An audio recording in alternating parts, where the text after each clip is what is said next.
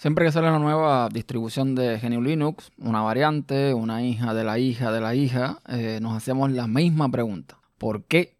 ¿Qué trae diferente? ¿Qué aporta realmente? Porque la realidad es que muchas de ellas eh, simplemente se limitan a poner un tema de icono, un tema de escritorio, un par de aplicaciones y poco más.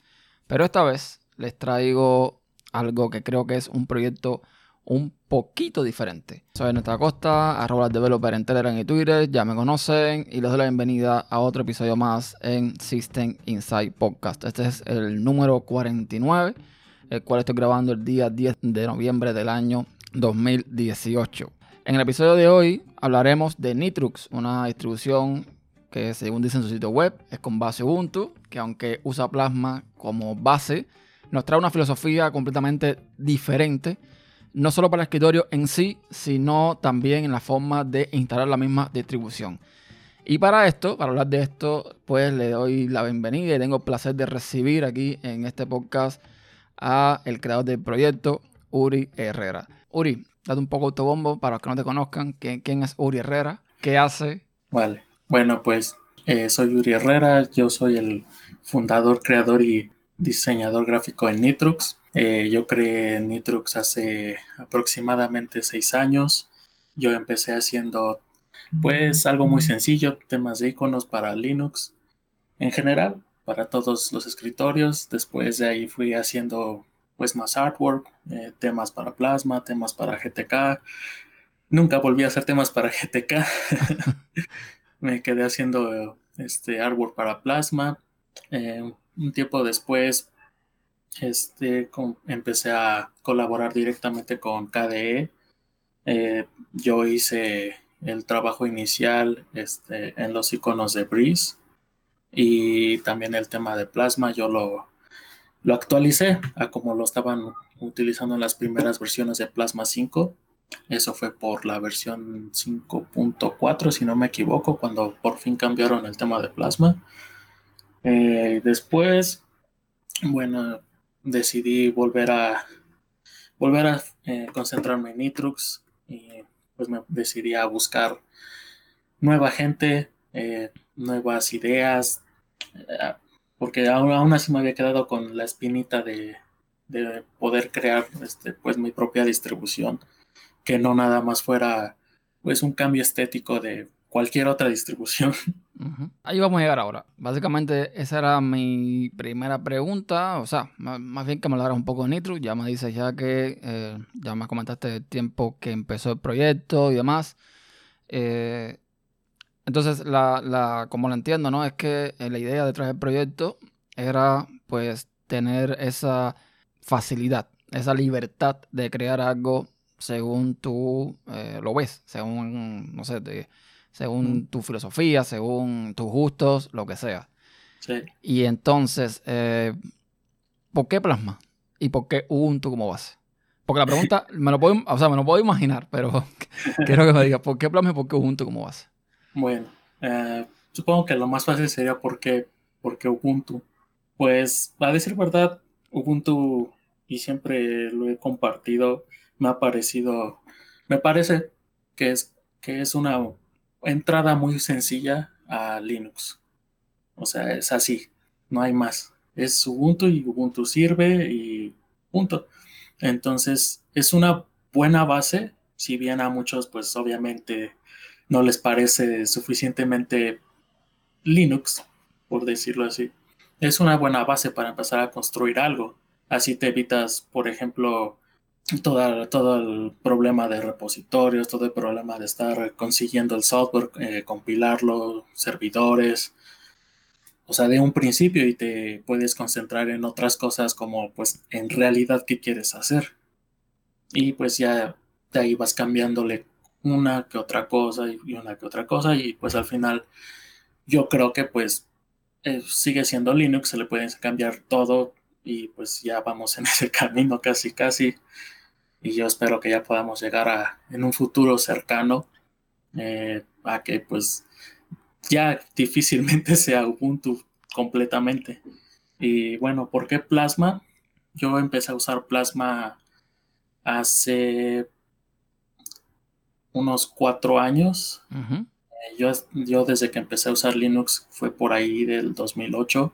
Eh, yo empecé usando pues el clásico GNOME 2 y yo me, interesó mucho que, qué más había en Linux, ¿no? Y descubrí KDE y cada vez que lo probaba en la computadora que yo tenía pues no funcionaba muy bien del todo pero este siempre me llamó mucho la atención o sea era algo considerablemente distinto a GNOME.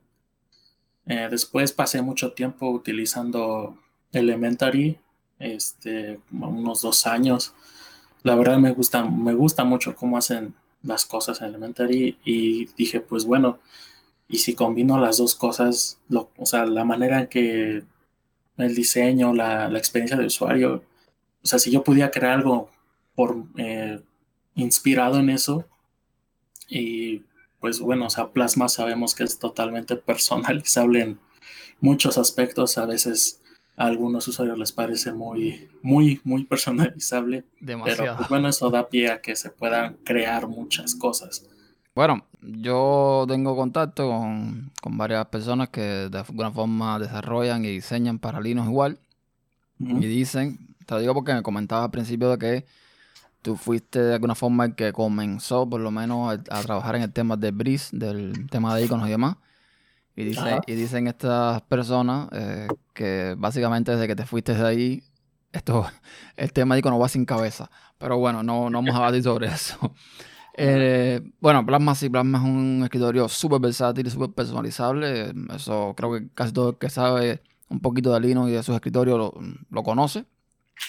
Pero, pero Nitrux tiene una característica, que Nitrux usa Plasma como, como escritorio base, pero sobre este Plasma y toda, como yo lo veo, toda una nueva filosofía. Hay una serie de nuevos elementos, eh, una serie de un conjunto de cosas, de aplicaciones y demás que tú has nombrado Nomad Desktop y que tiene relación con un proyecto llamado, eh, llamado también Nomad Project.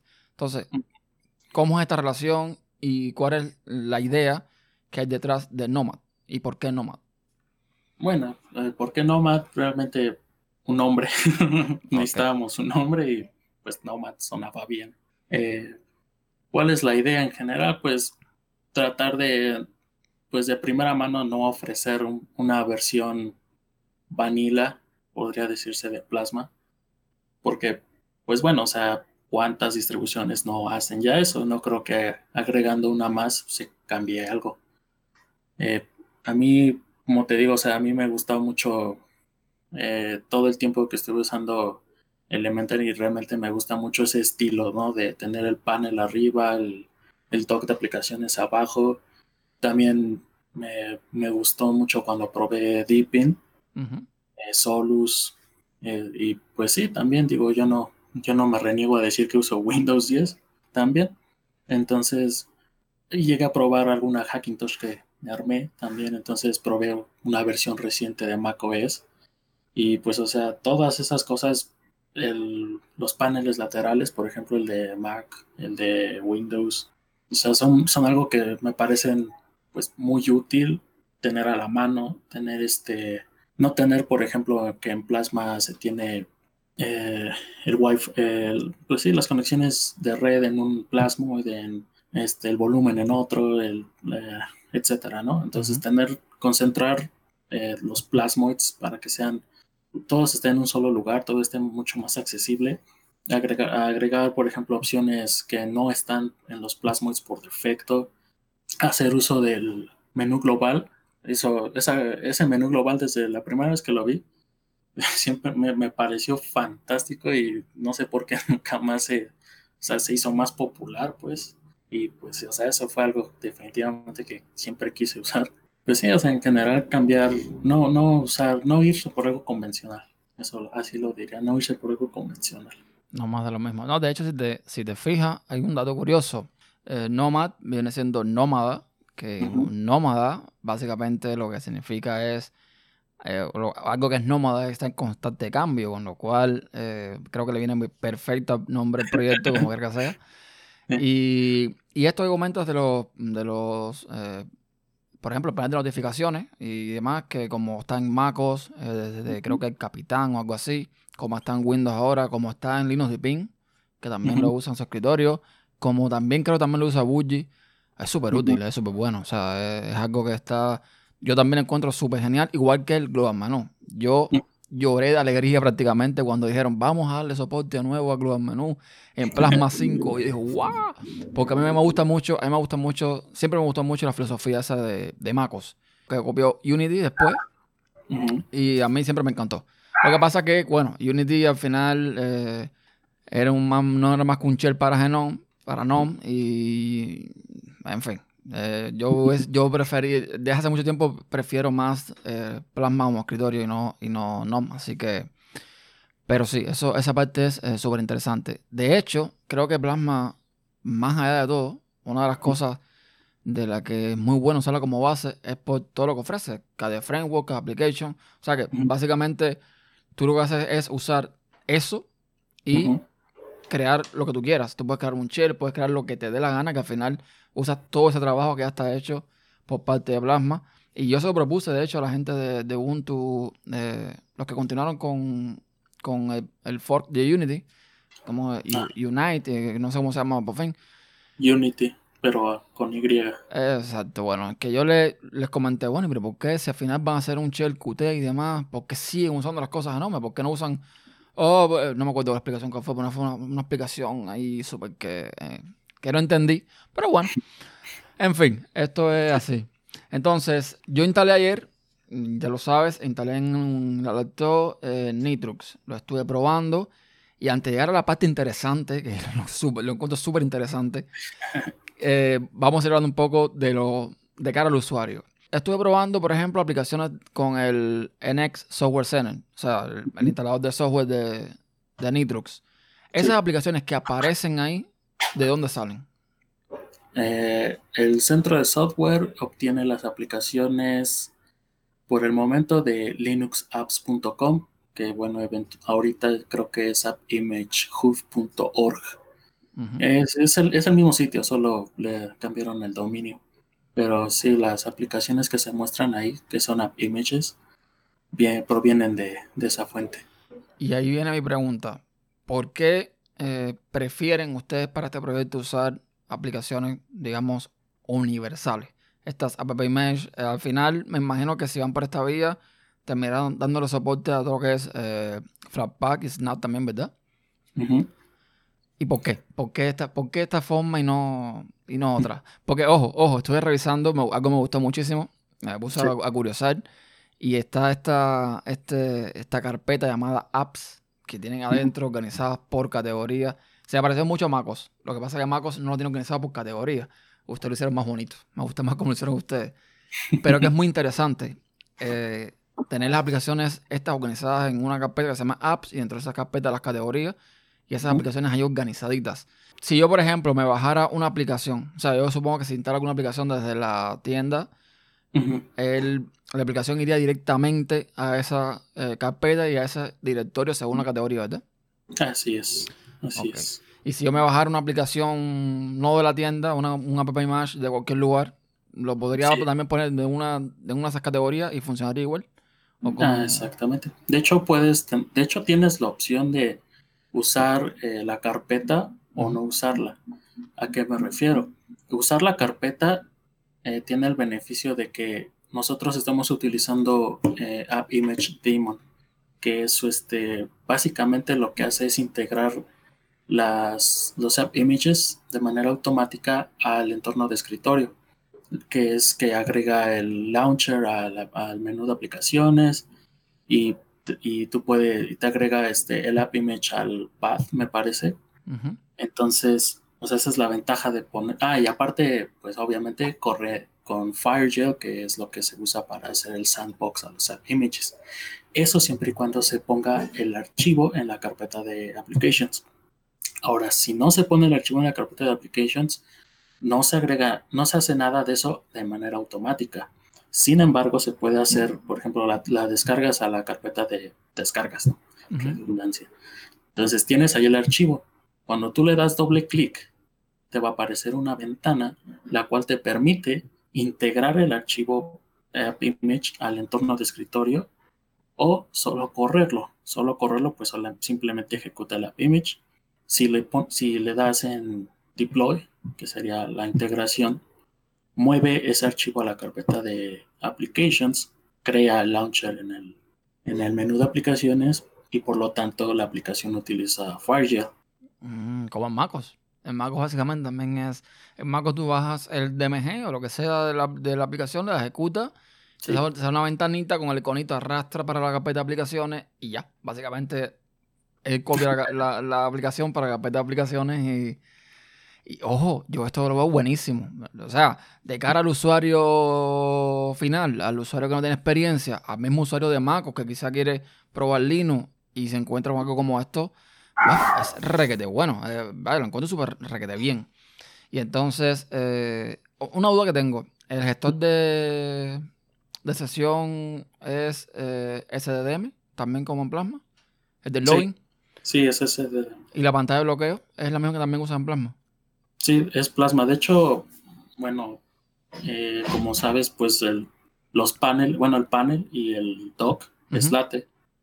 Eh, de hecho, no usamos plasma más que para el escritorio. Para, o sea, simple y puramente para mostrar el fondo de pantalla. Sí, claro. Y para, pues, para la pantalla de bloqueo, de ahí en fuera, pues es laten en realidad.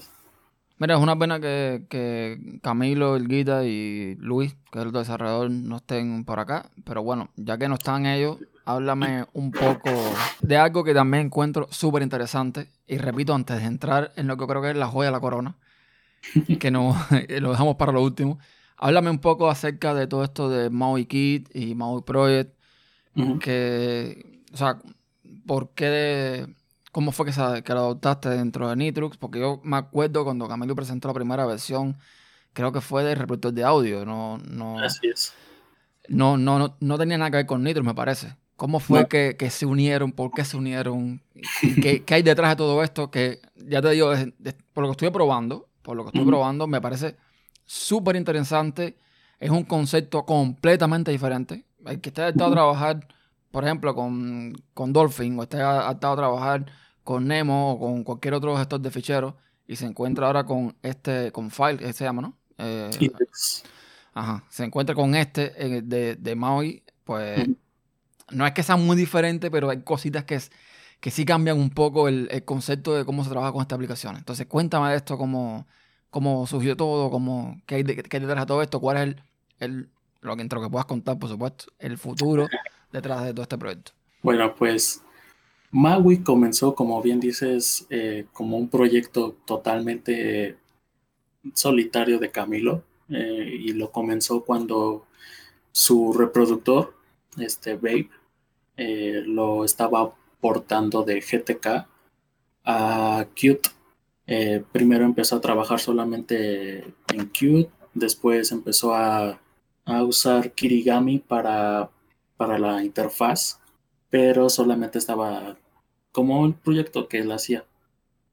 Eh, en ese periodo fue hace como unos, unos 10 meses, quizás, poco menos, que pues nosotros en Nitrux estábamos buscando más desarrolladores para poder pues seguir creciendo, ¿no? Y a ver qué más, qué más podíamos agregar a la distribución. Eh, yo ya había tenido algún contacto con Camilo en respecto a su a unos iconos que había hecho hace mucho tiempo. Eh, entonces recordé, ah, pues conozco a esta, a este, esta persona. Le voy a decir a ver que, a ver si quiere unirse. Bueno, ya le dije si quiso, se unió. y este, pues de, de primer momento, pues siguió desarrollando el reproductor de música. Después, así muy, muy sorprendentemente, me comentó sobre, ¿y si creamos un framework de interfaces? ¿Cómo así? Sí, un framework. Eh, pues estoy utilizando Kirigami para el reproductor de música y me pareció una buena idea. Pues sí, ¿por qué no expandimos eso? O sea, ¿por qué nada? ¿Por qué no crear un, pues lo que sería un UI kit para que otros desarrolladores o nosotros mismos pues creemos nuestras propias aplicaciones. Y pues sí, le dije que sí, una, idea muy buena. Y bueno, ya desde, ahí empezó a trabajar este, en crear el framework. Este, empezó a agregar, bueno, más widgets, empezó a, a diseñar cómo, se verían las aplicaciones que nosotros usaríamos, eh, qué aplicaciones íbamos a, a, proveer por defecto en la distribución. Eh, después, como usaba Kirigami, eh, empezaron a publicitar un poco más lo de Plasma Mobile. Entonces Camilo me nuevamente me mencionó la idea de que, y si hacemos que esto que todavía no tenía nombre para ese entonces, y si hacemos que el framework sea convergente, ok, sí, vale. Entonces, pues empezó a hacer uso más, ya no tanto de Qt, Qt, Qt, sino ya más de QML y de Kirigami. Entonces empezó a, a partir de ahí ya empezó a crear sus, propias, sus propios widgets, sus propias librerías. Eh, y ya eso fue lo que se le fue dando forma a lo que eventualmente ahorita sería Maui Project y MauiKit. Y pues ya prácticamente ahorita el, el objetivo de MauiKit ya no nada más es de proveer un UI kit para las aplicaciones, sino ya es de crear aplicaciones convergentes que utilicen una misma eh, base de código que funcione tanto en Android como en Plasma Mobile y que funcione en, en el escritorio de Linux y posiblemente, posiblemente no, todavía no es algo que tengamos así eh, posiblemente pueda funcionar en Windows. Eh, entonces, pues sí, o sea, la idea es que se tenga, que, la idea es que a lo mejor no se tenga un sistema operativo que funcione en ambos dispositivos, pero si las aplicaciones, por lo tanto las aplicaciones pueden compartir eh, datos, pues pueden, puedes acceder desde tu computadora a la aplicación móvil y viceversa, sin tener, sí, o sea, sin importar el, sistema operativo que haya detrás. Ese es el, famoso sueño de, de, de de, hacer toda esta convergencia entre teléfono y escritorio, que después también Apple copió con Continuity, y de hecho lo, lo, hacen bastante, bastante bien. y, y sí, es, que al final creo que ese va a ser el, camino de todo el mundo, ¿no? Creo que también en Windows lo están haciendo con estas aplicaciones que son, eh, al final hacer ¿Para qué trabajar, hacer tres aplicaciones para tres dispositivos diferentes cuando la misma puede trabajar en cualquier tipo de resolución o cualquier tipo de cosa, ¿no? Entonces, dentro de MAUI ahora mismo tenemos, por ejemplo, ahora que instalas Nitrux, tenemos Index, es gestor de ficheros, tenemos es gestor de, de notas, por decirlo de esta forma. Buenísimo, me encantó Buo. Eh, es como una, es como, para los que están escuchando, un, un Google Keep algo como un Google Keep, pero para mí más chulo, estaba más chulo. Eh, tienen también eh, Pix, que es una galería o un visor de imágenes, ¿así? Sí, es más enfocado a ser una galería que un simple, entre comillas, gestor de imágenes. Perfecto. Tenemos el reproductor de audio, es, es WAV, ¿es WAV o cómo que se, o ¿cómo que se dice? es Babe. Babe. Babe. Por eso, bueno, fue algo, algo raro ahí como, como le pusimos el nombre. Sí, porque antes era, antes era, eh, antes era Babe, pero diferente, con, con B. Era como Babe, ¿no? Como algo así. Ajá. Ok. Y ahora es como VV o WA. Bueno, en fin. Wave. ok.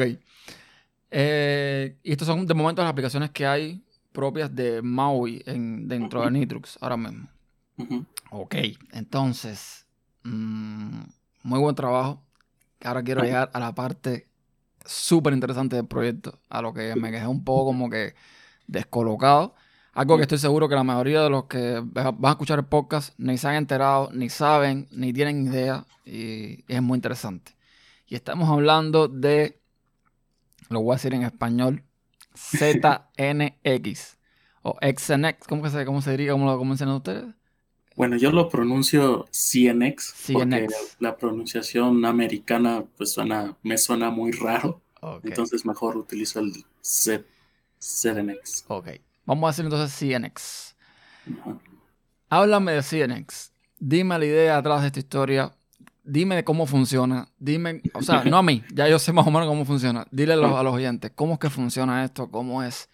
¿Cuál es la, cuál es la, vaya, para mí te lo digo, no es un concepto, no es un concepto nuevo, no es un concepto nuevo, pero por lo menos en Linux, en lo que conocemos como instrucciones de Linux y las formas de hacer uso de esta herramienta, para mí es nuevo. O sea, eh, completamente nuevo.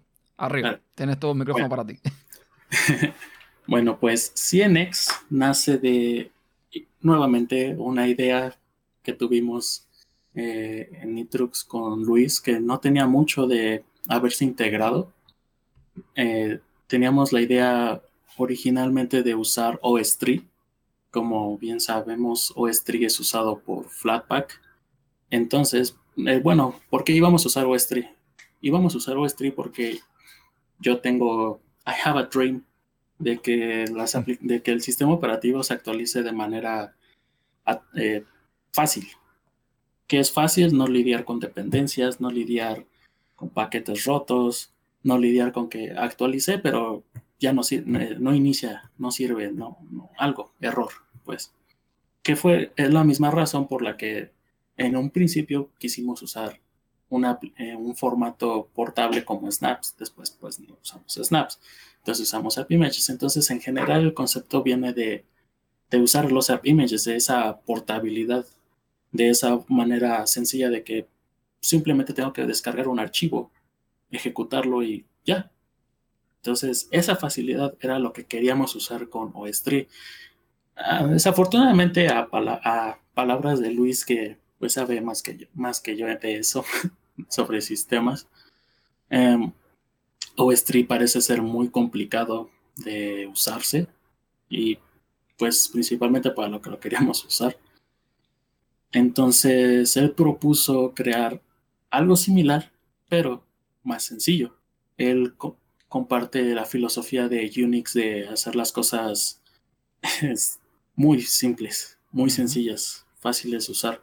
Y eso es algo que, pues bueno, dije, ok, ok, muéstrame qué puedes hacer. Eh, esto empezó pues aproximadamente en, entre marzo y abril. Realmente CNX se desarrolló en estos meses, o sea, no es algo que llevemos años haciendo. Se desarrolló en unos meses, pues básicamente provee esa función. Eh, y al igual que los app images, el, nuestro sistema, nuestra distribución solamente se compone de un archivo, que es el archivo ISO. Eh, eso sí, decidimos no dar soporte a hardware pues considerablemente viejo, eh, algo así de 10 años para acá, digo, ya nos pareció una, una un hardware que pues ya no, no estaba ya a la altura de poder proveer las funcionalidades que íbamos a necesitar y de lo que CNX pues prácticamente hace que es básicamente cómo funciona pues crea dos particiones. Eh, no hay necesidad de crearlas manualmente se crean automáticamente. Cuando se despliega el ISO simplemente CNX hace algo, algo de magia que pues bueno eso sí sería que lo explicara Luis. Ah, bueno, ahí medio lo trato de explicar yo en, los, en el blog o en el wiki. Entonces, bueno, ahí hace un poquito de magia CNX y lo que hace es montar, eh, montar el ISO, montar dos, dos, carpetas usando el driver de overlay. Usamos overlay FS para, para, el, para el home y para etc. Esas dos carpetas son las que se mantienen con persistencia. Es decir, cuando tú despliegas el ISO, y reinicias y, e inicias en el sistema ya desplegado, tú tienes tu home y tienes tu sistema normal como cualquier otra distribución. Pero al momento de que tú, por ejemplo, se te diera a instalar, eh, no sé, LibreOffice. Entonces instalas LibreOffice, pero oh, sucede un error, no es, sucede un error, algo pasó, se rompió, ¿no? Entonces, si tú reinicias el sistema va, a regresar a su estado anterior. Cualquier cambio va, a ser este, revertido. Ahora, si tú bajas, por ejemplo, un app image a tu home, el app image va a permanecer. Y eso es porque usamos el driver de overlay. Las carpetas son en realidad, son este, ¿cómo decirlo? Son overlays sobre las carpetas base del que provee el ISO. ¿Por qué hacemos esto? Porque la idea es proveer eh, aplica, eh, aplicaciones, la idea es proveer un sistema que se actualice de manera sencilla, sin que, que nada más, sin que el usuario tenga que entrometerse con paquetes, con gestores de paquetes, con dependencias, con instalar, quitar, remover, actualizar. Ningún tipo de, de, paquetería. O sea, todo eso en Nitrux ya quedó atrás.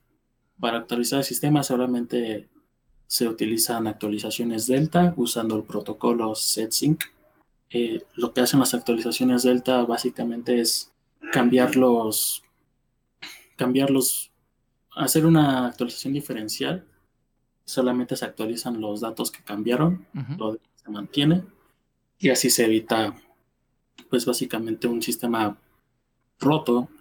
Prácticamente en el estado actual Nitrux, pues no se puede romper. Cualquier cosa que tú hagas, o sea, se va a, se va a revertir. Cualquier cosa, o sea, no, no, técnicamente no se puede romper. Ok, yo estoy viendo aquí ahora mismo, eh, yo estoy eh, en Index, estoy viendo ahora una serie de drives, o de, eh, de mi que sean puntos de montaje, donde estoy viendo, por ejemplo, ISO Device, que tiene la carpeta data y la carpeta boot imagen, que tiene adentro un ISO, o sea, el ISO que normalmente uno se bajó y instaló. Así es. Y tengo la carpeta RISE. Entonces, esa, ese ISO que está ahí, a, ver si, a ver si lo entiendo. Esa carpeta raíz que tiene los directorios que conocemos de toda la vida de Linux, que tiene etc, eh, las librerías, taca, taca, taca. ¿Eso es una partición con esas carpetas creadas o eso es el ISO? Eso es el ISO. Eso es el ISO. O sea, yo lo que estoy, yo cuando el cedo, por ejemplo, o sea, yo, puedo, por ejemplo, ahora modificar algo, en etc. Y, algo en etc, sí. ¿Y se, va a quedar, ¿Y se va a quedar en el ISO? Se va a quedar en el overlay. Ah, en el overlay, perfecto. En el overlay, ajá. ¿Qué, qué, qué, qué carpetas, por ejemplo, ahí no, no, se van a modificar aunque yo quiera? O sea, que no se van a afectar si yo meto los, eh, los cascos y he hecho algo perder, por ejemplo. Ninguna carpeta salvo home y etc. Solamente esas dos se pueden modificar los contenidos. Todas las demás son, bueno, componen el sistema inmutable. Vale. Es decir, que si por ejemplo yo ahora en USR, en USR añado un, un tema de icono, a lo mejor lo puedo añadir, pero cuando reinicie el ordenador, ya ese tema de icono no va a estar. ¿Es así? Así es. Perfecto. Entonces, para explicar un poco a, los oyentes de qué es esta historia desde mi punto de vista como usuario, que fue lo que a mí me, me, me, o sea, me, me confundió un poco al principio, pero después das cuenta que es una idea brillante. A ver, normalmente cuando tú te vas a instalar un Ubuntu, un Debian, un Arch, lo que sea, Tú te a tu ISO, lo metes en, una, en un pendrive, en una memoria USB y comienzas todo un proceso de instalación donde básicamente lo que hacen estos, estos instaladores, ya sea calamares o lo que sea, es copiar toda una estructura de carpetas y cosas a disco duro. ¿Ok? Entonces, con Nitrux es algo diferente, es algo completamente diferente. Para empezar, para crear el, ISO, lo recomendable es usar esta herramienta CNX, que eh, parece un poco engorroso al principio, pero siguiendo los pasos que están en el sitio web, es bastante fácil de, eh, hacer, o por lo menos de entender.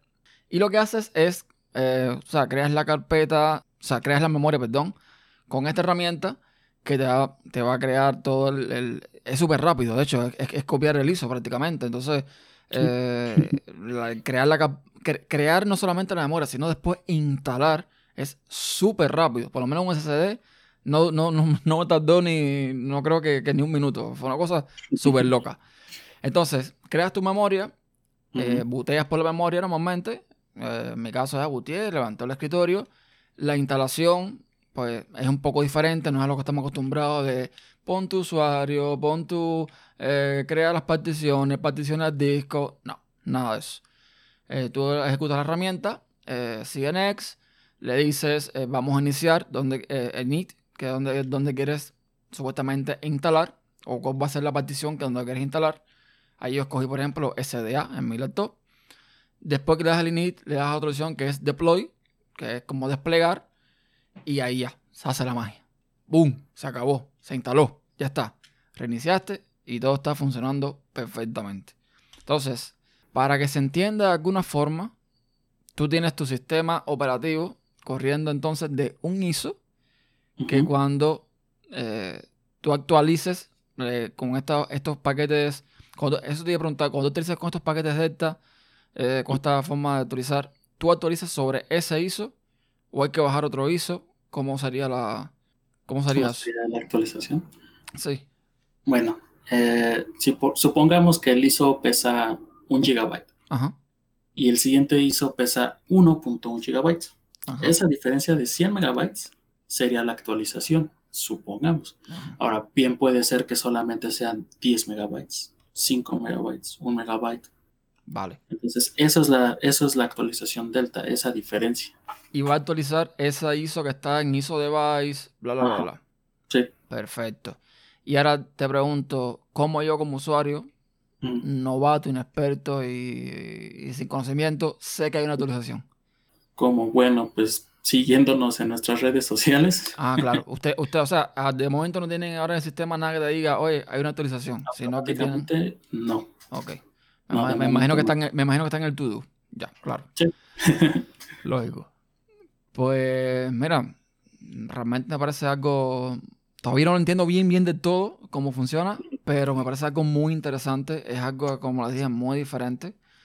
Es. eh, no tengo. No, no sé ni cómo describirlo porque me, me, me, me, me chocó. Sí, a ver, eh, tú recomiendas ahora mismo eh, usar Nitrux, así con todo esto que está ahora, con, con todo lo que está implementando de Maui, con todo esto de CNX. ¿Lo recomiendas usar en entornos de producción? ¿Lo recomiendas, lo recomiendas usar como algo estable? Ah, yo diría que en producción crítica, es decir, que en algo que requiere absolutamente ningún cambio, no, porque constantemente estamos haciendo cambios, ya sea tanto en CNX, tanto en MauiKit, tanto en los paquetes o no que usamos para crear el ISO mismo, en lo que usamos para, no sé, alguna otra herramienta que, agreguemos. Entonces son muchos cambios constantes eh, y yo creo que al menos de que el entorno donde se vaya a desplegar el sistema cuente con gente que esté al pendiente de eso, pues no, de otra forma no. Si hay gente que está al pendiente de, "Bueno, a lo me- de checar si hay una actualización o han cambiado algo, no sé, cosas así, entonces sí, porque o sea, obviamente no, no es la intención de romper las cosas, pero sí requiere que presten atención, porque podríamos, podríamos, podríamos eh, agregar algún cambio que si no están, pues como se dice, in the loop, si no están, si no nos siguen, si no van, si no nos han dado seguimiento sobre lo que vamos agregando o quitando o cambiando, pues sí les va a tomar por sorpresa. Y pues no estaría muy bueno eso en un entorno de producción.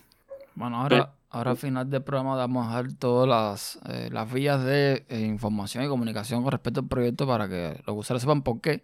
Yo sé que, o sea, yo lo sigo bastante por el tema de Google Plus, pero sabemos que Google Plus va a lo que va. Y que el pobre está ahí agonizando para los usuarios y demás, y, y ya vemos después eh, dónde, dónde, cómo, cómo comunicarnos. Entonces, eh, ¿qué más? ¿Qué pues, más? La manera principal, a lo mejor a muchos no les va a gustar, pero pues esa es la principal. Es nuestra página de Facebook. Anda, este, Facebook. Eh, pues nos buscan como Nitrux y simplemente ahí aparecemos. También tenemos Twitter, igual sería arroba Nitrux-NX. Eh, también tenemos Mastodon, a los que sí, ahora sí, ese sí les gusta un poco más. Eh, estamos en mastodon.cloud, eh, igual arroba nitrux-nx.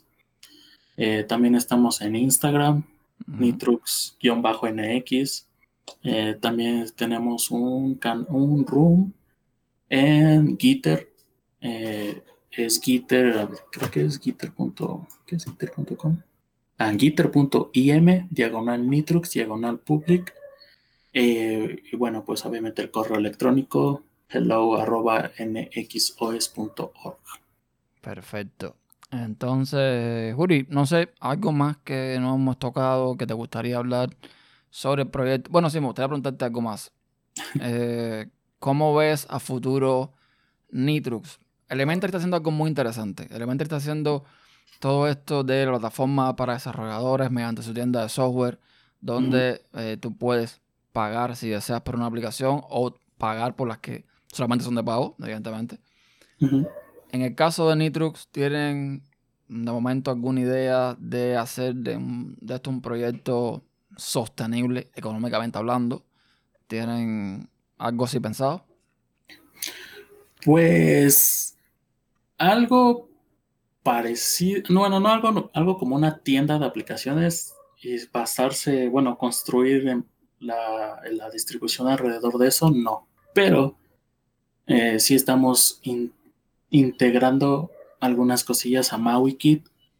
Eh, algo bastante interesante que no es algo igual de manera común en Linux, eh, bueno, en el escritorio en general, pues. Este, y en base a eso es lo que vamos a ir construyendo la plataforma, aunque realmente yo, yo veo más a Nitrux como un playground donde podamos desarrollar ideas, ideas nuevas, ideas innovadoras, ideas diferentes, eh, seguir probando. Eh, claro, eso no quiere decir que nunca va a haber una versión estable, pero pues obviamente tenemos que construir una base primero y pues eso es lo que estamos haciendo todavía. Vale. Yo te digo, eh, yo soy de concepto, yo tengo la, filosofía un poco diferente a, muchos de los usuarios de, de Linux, que es el todo gratis, el no pagar. No, yo no. Yo si, si por ejemplo, si Affinity Design, el programa este para hacer eh, vectoriales y demás, tú me lo pones en Linux, yo pago por Affinity Design. Si me hiciera falta Photoshop y lo tuviera en Linux, yo pago Photoshop. Si tú me das una herramienta, la que sea, que a mí me sirva para algo y cuesta dinero, yo pago por la herramienta. Desgraciadamente esto es algo que no muchas personas tienen, no, no lo tienen todavía eh, en, su, en su cabeza. No, es una cultura completamente, no sé si diferente o no sé, es todo gratis. Pero es algo que pasa, por ejemplo, con Elementary. Eh, con Elementary me pasa que yo estuve revisando y no es el hecho de de pagar por la distribución. O sea, tú puedes para, evidentemente te gusta el proyecto, como me gusta mi plasma, como cualquiera le puede gustar, no sé, LibreOffice, lo que sea, y tú donas al proyecto y todo está bien. Ahora, yo no he encontrado todavía en Elementor una aplicación con la cual yo diga, wow, por esta aplicación vale la pena pagar. No, eh, no, me ofrece algo diferente. Y te digo desde ya, no te lo digo porque estés aquí en la entrevista, pero te digo ya, de que estoy viendo con, con Maui algo que sí ya viene siendo diferente. Viene siendo algo que no es habitual y creo que si siguen centrados en esa, en esa filosofía, en esa, esas ganas de innovar y hacer cosas diferentes, puede ser viable en un futuro no muy lejano eh, que de alguna forma Nitrus sea de las primeras donde los usuarios puedan ir adoptando esta filosofía que ya tienen usuarios de Windows, no, no tanto a Windows, usuarios de MacOS, que es de pagar por aplicaciones. Así que yo, por mi parte, les, los felicito. Eh, yo, yo te digo sinceramente, yo una vez hice un review en YouTube, no muy. Lo hice por hacer un video prácticamente, no, no. Tampoco tienen tantas cosas como tienen ahora, en aquel entonces. Sí. Eh, sigo, a mi, a, mi, a mi, o sea, mi gusto personal, ahora lo estuve revisando, ya me está gustando un poquito más la, la apariencia que usan cubantos, ¿no? Usan Cabantum o Cubantum, no sé cómo le dicen aquí eh, a esta historia. Ya me está gustando un poquito más la apariencia, los iconos.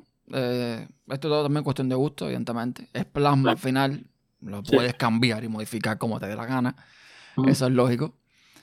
Pero de forma general me parece que están haciendo un trabajo muy, muy interesante, muy bueno. Eh, de hecho, en el grupo Caneón, te comento que en un grupo que tiene en inglés, no sé si estarás por ahí, Mm, no, creo que no estoy en el Telegram, pero en el de España. En, ah, no. En el de Telegram de Cadena Neón en inglés, hubo un mm. tiempo en que estaban hablando esto mismo de las notificaciones en plasma y no sé qué más. Yo dije, no, mira, miren el trabajo que están haciendo la gente de Nitrux. Y, les gustó. No sé en qué quedó eso, porque al final yo no le sigo mucho el hilo al grupo, pero están haciendo un, trabajo muy interesante. Así que desde aquí, eh, darle las felicidades y, y y nada, que sigan poniéndole ganas, que yo sé que al final eso les va a dar su, les va a dar su fruto.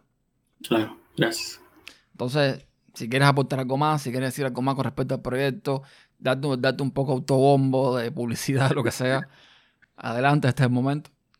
Bueno, eh, pues, eh, por ejemplo, las aplicaciones de Maui que incluimos, en este último release, lo que principalmente buscamos es eh, feedback, porque a mí siempre me ha parecido que el feedback es lo que al final termina moldeando eh, el trabajo del desarrollador. Mejor, o sea, porque una cosa es dar feedback, otra cosa es dar una opinión. Obviamente cada quien tiene su opinión. Puede que le guste, puede que no. Pero, o sea, como para, por ejemplo, para Camilo, el feedback sobre las aplicaciones, pues es necesario, porque de, de qué otra forma va a mejorarlas. Igual para CNX, o sea, nosotros no estamos para nada, para nada cerrados a que abran issues ahí, eh, ahí en los repositorios de GitHub, a que nos manden, a que nos dejen mensajes en Gitter, a que nos manden mensajes por Facebook, por Twitter, o sea, el chiste es que nos hagan saber, el punto es que nos hagan saber en qué podemos mejorar, sugerencias, eh, cómo lo podemos cambiar, cómo, se, cómo es este de esta manera es mejor, de esta manera no me parece tan intuitivo, no sé, cosas así. Porque eso es lo que al final de cuentas hace una aplicación, la experiencia de usuario. Y pues, ¿quién mejor que los usuarios para dar, darle forma a esa experiencia? Bueno, yo te garantizo que por lo menos tengo ahí apuntado unas eh, seis o siete sugerencias que, que las voy a dejar caer en como issues ahí en el GitHub. Pero está bien, o sea, él tiene razón. Eh, si los usuarios no lo usan, al final están trabajando porque al final están trabajando con lo que les funciona a ustedes. A lo mejor a ustedes les funciona bien, pero a otras, otras personas no les funciona. Como me pasó, por ejemplo, con el asistente, ¿te acuerdas? Que te comenté. Que en, una resolución me sale bien, pero en otra resolución no me sale bien. No, no lo veo completa. Entonces, ese tipo de cosas, por supuesto que es bueno comentarla. Entonces, mi pregunta ahora, creo que para finalizar casi ya. ¿Hay alguna forma de probar Nitrux sin tener que instalarlo? en sí. O sea, por ejemplo, en máquinas virtuales, eh, alguna forma ideal para usar alguna máquina virtual, algo donde los usuarios puedan instalar, probar, sin tener que como tal instalar en un ordenador.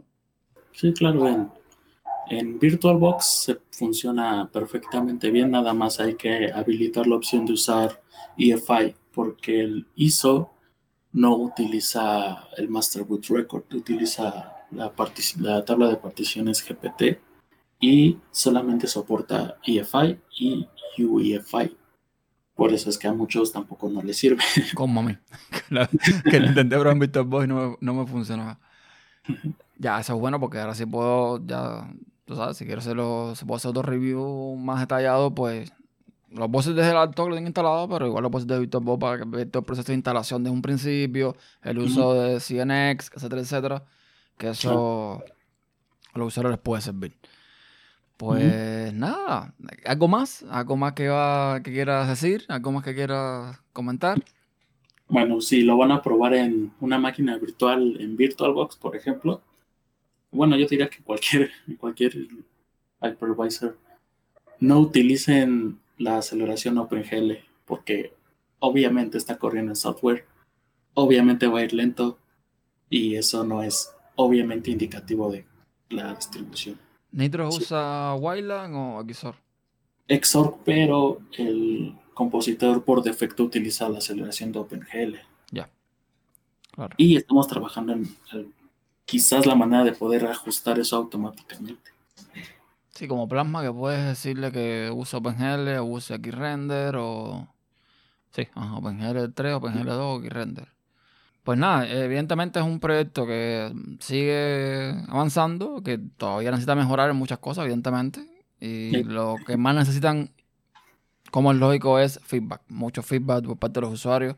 Así que estoy desde aquí a todos los que estén oyendo el podcast, pues invitándolos a que entren a el sitio web, que voy a dejar todos estos enlaces del sitio web, de los proyectos, en las notas del programa. Eh, bajen el ISO, lo prueben en VirtualBox, ya, ya escucharon las instrucciones cuáles son. Si no quieren instalarlo en una máquina, si hacen como yo, que tengo un ordenador extra que casi no uso, pues lo prueban ahí, que es cómo se puede probar. Y, y reportar, reportar, reportar, que es lo que ahora de momento va a hacer que esta distribución crezca mucho más. Entonces, entonces Uri, pues nada, mira, hermano, un placer tenerte por acá. Eh, gracias por aceptar la invitación Vamos a ver si con esto impulsamos un poquito más el, el feedback tan necesario que les hace falta. Sí. Y, y nada, un placer. Sigan trabajando en lo de ustedes, sigan haciendo lo que están haciendo, que van por muy buen camino. Y, y una vez más, felicidades. Ah, gracias y gracias por la invitación. Pues ya está. Y entonces nada, señores, esto es eh, básicamente todo. Ya saben, eh, todo el contenido podcast lo encuentran en podcast.systeminsight.net. Si desean contactarme por correo, ya saben que existen insightblog.com o en los grupos de Telegram, de, eh, el grupo y canal de Telegram que está en t.me Insight Group. Cualquier otra cosa eh, con respecto al proyecto Nitrus de lo que hablamos hoy, le voy a dejar los enlaces en las notas del programa y eso es todo. Nos vemos en la próxima. Chao.